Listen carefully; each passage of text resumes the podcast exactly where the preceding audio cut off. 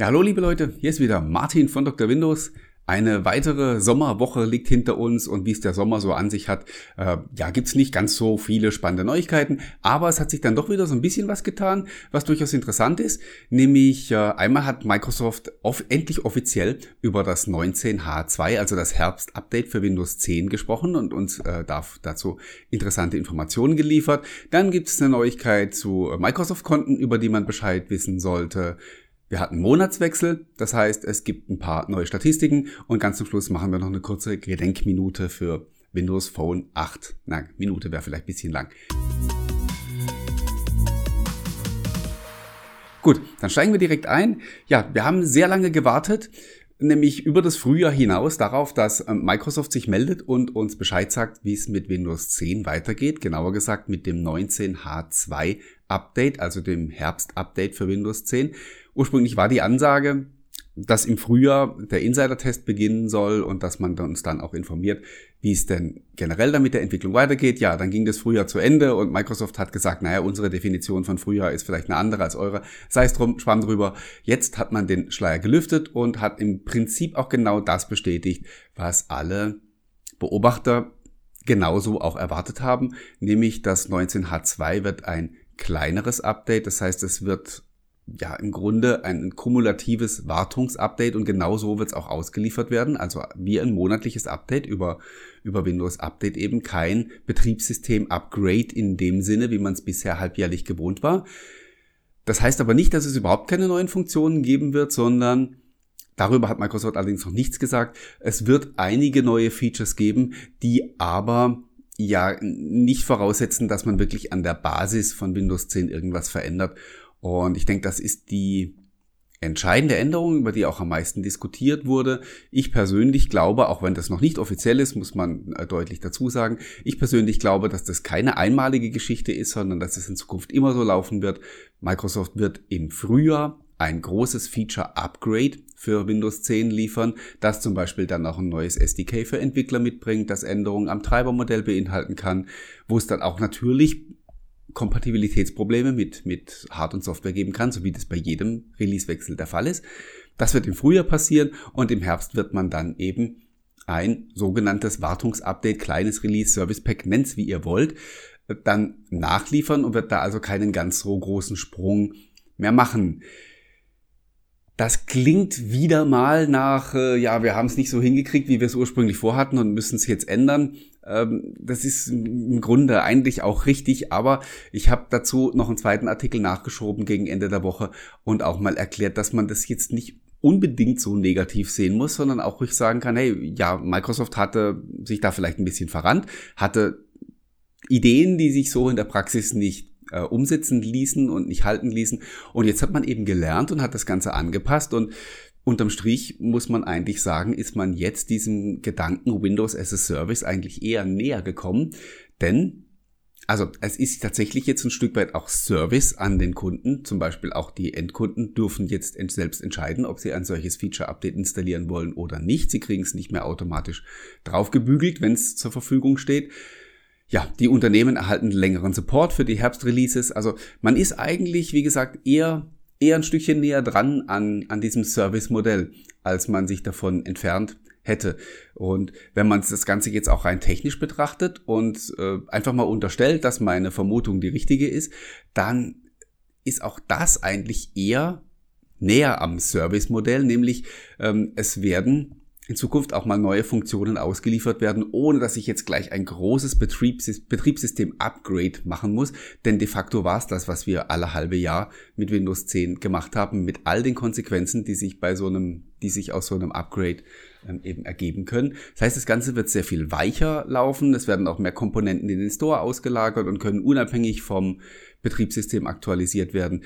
Da sind wir, wie gesagt, eigentlich unterm Strich eher näher dran am Thema Service, als wir es, als wir es bisher waren. Deswegen, ja, man kann sagen, Microsoft hat es nicht so auf die Reihe gekriegt, beziehungsweise musste sich dem, dem, den Interessen der Kunden beugen. Das ist ein Stück weit richtig, aber man muss es vielleicht auch nicht immer so krampfhaft negativ sehen, sondern kann sagen, hey, Lektion gelernt, entsprechende Konsequenzen gezogen und besser gemacht. Und im Endeffekt wird sich kaum jemand finden, der sagt, dass Microsoft mit dem, was sie jetzt tun, in Bezug auf Windows 10 auf dem falschen Weg ist. Und insofern, ja, nehmen wir es einfach mal positiv zur Kenntnis. Positiv zur Kenntnis genommen haben wir bei den Statistiken, die wir jede Woche aufstellen, äh, jeden Monat aufstellen, dass Microsoft Edge einen neuen Rekord erreicht hat. Das ist, klingt natürlich auch gleich wieder so ein bisschen amüsant, weil, weil Edge eben ja dann doch eher unbedeutend ist, nur die Nummer 4 auf dem Browsermarkt noch hinter dem Internet Explorer. Aber äh, ja, der Anteil ist im letzten Monat erstmalig über 6% geklettert bei Net Market Share. Ich weiß ehrlich jetzt gesagt nicht, ob das mit der Insider-Preview von dem neuen auf Chromium ähm, basierenden Edge zu tun hat, weil man weiß noch nicht so genau, wie die Statistiker das äh, filtern können, ob die über den User Agent äh, schon genau erkennen können, äh, ob das jetzt äh, wirklich der neue Edge ist oder vielleicht doch Google Chrome. Da können wir nicht unter die Haube schauen. Es gibt für mich allerdings auch keine andere logische Erklärung, warum der Marktanteil von Edge jetzt innerhalb von drei Monaten um rund eineinhalb Prozent gestiegen sein sollte. Dass so viel mehr Leute jetzt den alten Edge verwenden, kann ich mir ehrlich gesagt nicht vorstellen. Von daher denke ich schon, dass das ein Effekt ist, der mit dem neuen Edge zusammenhängt.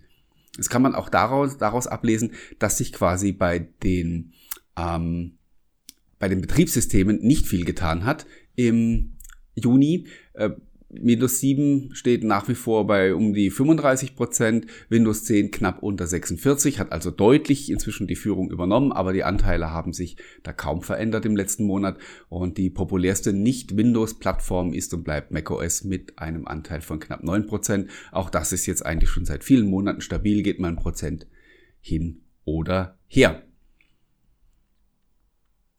Dann gab es eine Änderung in dieser vergangenen Woche bei den Microsoft-Konten beziehungsweise beim Microsoft Service-Vertrag. Der wurde geändert und die, die wichtigste Änderung daraus wird dann Ende August in Kraft treten, nämlich dann wird die Frist verkürzt, nach der äh, inaktive Microsoft-Konten gelöscht werden. Das waren bisher fünf Jahre. Diese Frist wird jetzt auf zwei Jahre verkürzt hat aber in der Praxis für diejenigen, die tatsächlich aktiv ein Microsoft-Konto verwenden, äh, kaum eine Auswirkung, weil, also fangen wir von vorne an, ein inaktives Microsoft-Konto, in das man sich mehr länger als zwei Jahre nicht eingeloggt hat, wird gelöscht. So steht es im Servicevertrag. Und anschließend steht da ein großes Aber und da stehen die ganzen Ausnahmen.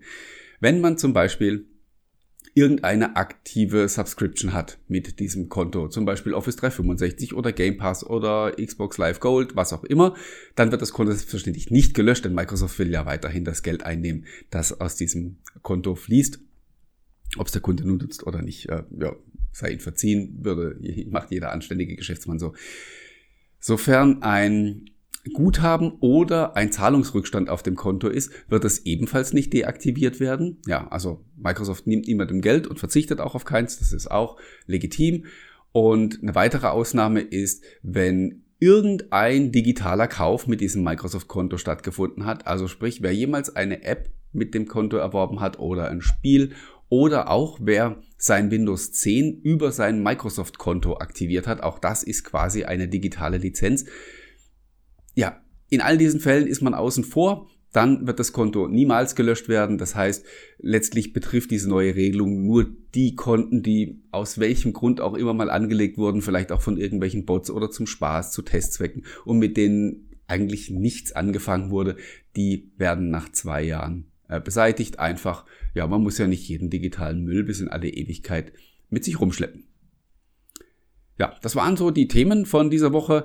Äh, einen Stichtag gab es diese Woche auch noch, der ja jetzt nur noch ganz wenig Leute betrifft, aber dann doch äh, ja alle Windows Phone Fans, zu denen ich ja auch gehört habe oder immer noch gehöre, ja dann wieder so ein bisschen traurig macht und nochmal so einen kleinen Stich ins Herz gibt. Seit dem 1. Juli ist der Store unter Windows Phone 8 bzw. Windows Phone 8.1 de facto tot. Es ähm, werden nämlich keinerlei App-Updates mehr ausgeliefert. Selbst wenn jemand also eine App, die für Windows Phone 8 entwickelt wurde, äh, im Store aktualisiert, wird dieses Update nicht mehr auf den Geräten ankommen, wird nur noch an Geräte mit Windows 10 Mobile ausgeliefert. Ja, es dürften jetzt sowieso nicht mehr allzu viele Windows Phones in Gebrauch sein. Von daher die praktischen Auswirkungen sind minimal bis vernachlässigbar. Ja, aber wie gesagt, wenn man so die ganze Entwicklung mitgemacht hat, wie ich und wie viele von euch auch, dann sind es immer wieder so Momente, wo es einem dann doch immer wieder so einen kleinen Stich gibt und sagt, oh, es hätte alles so schön werden können. Aber sei es drum. Ähm, wir blicken nach vorne und Harren der Dinge, die da kommen. Es liegt eine weitere Woche vor uns, in der wahrscheinlich auch wieder nicht allzu viel passieren wird. Wie gesagt, es ist jetzt, äh, sind jetzt Sommermonate. Auch bei Microsoft gehen die Leute jetzt in Urlaub. Äh, das werde ich übernächste Woche auch tun, aber nächste Woche bin ich nochmal für euch da und dann schauen wir wieder auf das, was sich so ereignet hat. Und ich bin sicher, wir werden wieder ein bisschen was Spannendes finden, über das sich auch zu sprechen lohnt. Bis dahin vielen Dank fürs Zuschauen und fürs Zuhören und bis demnächst. Bye bye.